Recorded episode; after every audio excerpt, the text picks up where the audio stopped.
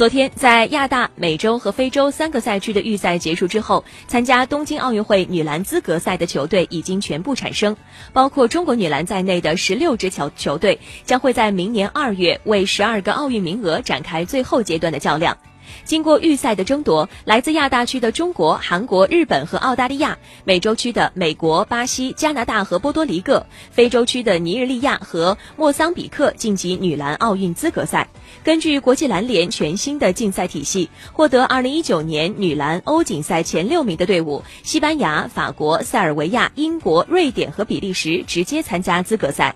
女篮奥运资格赛将于明年二月在比利时奥斯坦德、中国佛山、法国布尔日以及塞尔维亚贝尔格贝贝尔格莱德举行。十六支球队被分为了四个小组，各组的前三名球队获得奥运会的入场券。资格赛的分组抽签仪式将于本月二十七号在国际篮联总部举行。那无论资格赛的成绩如何，东道主日本队以及二零一八年世界杯的冠军美国队已经确定了东京奥运会的席位。